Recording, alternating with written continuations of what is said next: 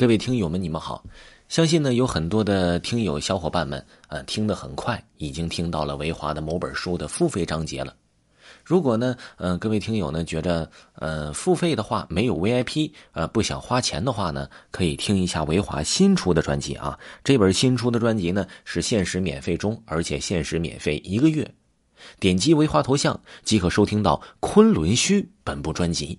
这部专辑呢，也是恐怖加鬼故事集于一身的，而且还有探险的一个长篇恐怖类小说。喜欢的朋友一定不要忘记薅这波羊毛啊！点击微花头像即可看到《昆仑虚》这部专辑。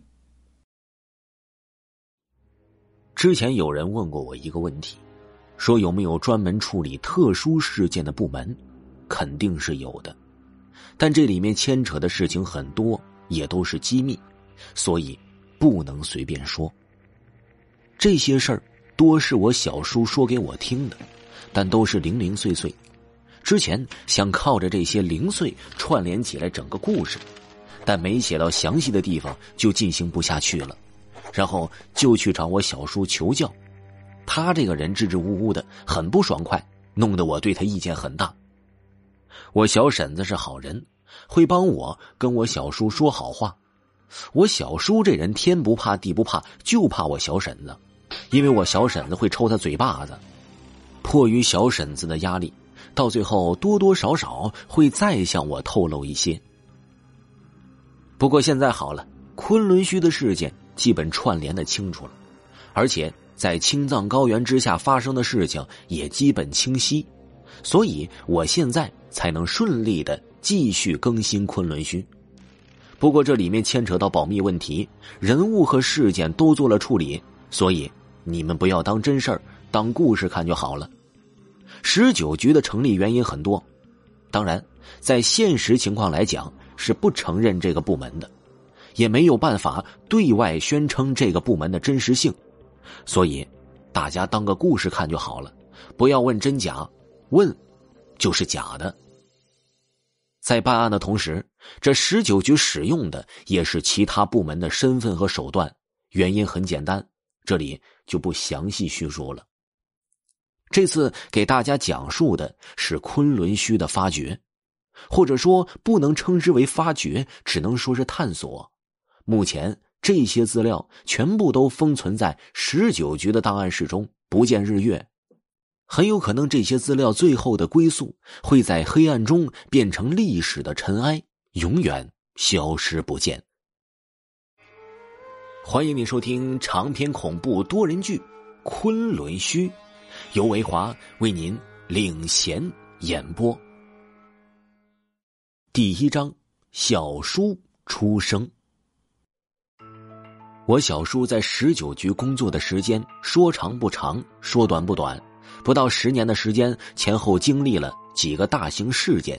首先就是昆仑虚，从昆仑虚的搜索到探索是一项漫长的任务，前前后后进行了十几年。一开始为严鹤祥负责，后来严鹤祥成为局长，就交予曹云清负责。曹云清在任期间，几乎承担了整个昆仑虚的搜索与发掘。在他调任十三处任处长之后，由四处的冯开复主任代副局长一职，继续负责昆仑虚事件，前前后后进行了十几年。当然，这昆仑虚事件并不是简简单单发生在昆仑虚一个地方，而是包含了昆仑虚、魔鬼城、布达拉地宫以及天池仙境这四个地方。当然，除了昆仑虚事件之外，还有其他很多的故事，譬如南海愚人国、夜郎鬼城、喜马拉雅地下城、云南天坑之谜等等。这些故事容咱们后面细细再说。因为这些故事都是我小叔亲身经历，所以说这些故事之前，咱们要先说说我小叔。我小叔这个人本领很大。他可以说是完整继承了我太爷爷衣钵的人，当然，我爷爷也是学了我太爷爷不少本领，但他的天资有限，我太爷爷也嫌弃他笨，教了我很多东西都教不会，最后没有办法，只能把一生所学对我小叔倾囊相授。我小叔很聪明，学的也很快。聪明的人命运都比较坎坷，他也不例外。他小小年纪就失去了母亲，是吃着我娘的奶水长大的。既然都说到这里了，那我就多啰嗦几句，简单说说我爹和我娘这对璧人。话说我爷爷结婚之后，次年就生了我爸爸。按照我们家的传统，给我爸爸起了一个奇葩的名字，叫沈杠。我爸爸对我爷爷这套装神弄鬼的东西一点都不感兴趣，就知道扛着刀枪棍棒跟人家打打杀杀，从三岁打到十五六岁，我爷爷没少给人家赔礼道歉，而且打架之余，这小子学习成绩惨不忍睹，考零蛋是常有的事久而久之，我爷爷觉得这混小子孺子不可教，再这么下去就完蛋了，没征得他妈的同意，就把我爸爸扔到部队里去了。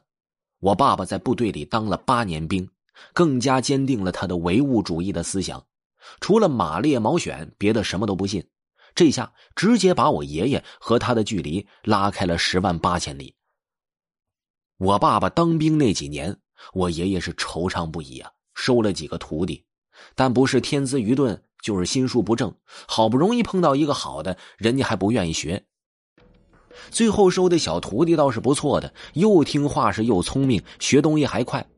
可是学艺几年之后，不光偷走了我爷爷的全部家产，还把那些珍贵孤本偷走了不少。我爷爷从此心灰意冷，再也没收过徒弟了。我太爷爷倒是安之若素，随着年纪增大，有事了也不出马，就在家呀，是看看书，抽抽烟，还劝我爷爷。别着急，该来的总会来。我太爷爷说完这句话没多久，我小叔就来了。我小叔天资聪颖，四岁就会背《千字文》，五岁就会背《太上感应篇》，堪称神童。不过神童一般都命运多舛，我小叔也不例外。我小叔出生第一件事儿就是刚死他娘，也就是我奶奶。其实啊。我奶奶怀上我小叔的时候已经四十二了，属于大龄产妇当中的大龄了。那个时候医疗条件还不发达，我奶生我小叔的时候难产，本来要剖腹的，可乡村医院的医生没剖过，不敢下手。等他敢下手的时候，我奶奶已经死在病床上了。我奶奶死了，可是我小叔还没生出来，我爷爷已经急了，抱着我奶奶的尸首哇哇大哭。那时候我太爷爷已经快八十了，从家让人骑自行车带了过来。我太爷爷进了诊所，拿起手术刀就把我奶奶肚皮划开了，两手一使劲，呲啦一声把我奶奶肚皮撕了个口子，把我小叔就提溜了出来。那个时候我小叔小脸憋得发紫，鼻口都被秽物堵住了，我太爷爷一张嘴就给吸开了，手上一使劲，啪的一声打在我小叔的屁股蛋子上。我小叔张开大嘴，哇哇大哭。我太爷爷颤颤巍巍的把我小叔放到我爷爷怀里说：“这是我从阎王爷那抢来的。”做完这些，出了诊所，又让人骑着自行车给带回去了。那一年是一九八五年，乙丑年，属牛。亲爱的听众朋友，本集已经为您播讲完毕，感谢您的收听。如果喜欢本专辑的话，可以订阅关注一下哦，下一集更加精彩。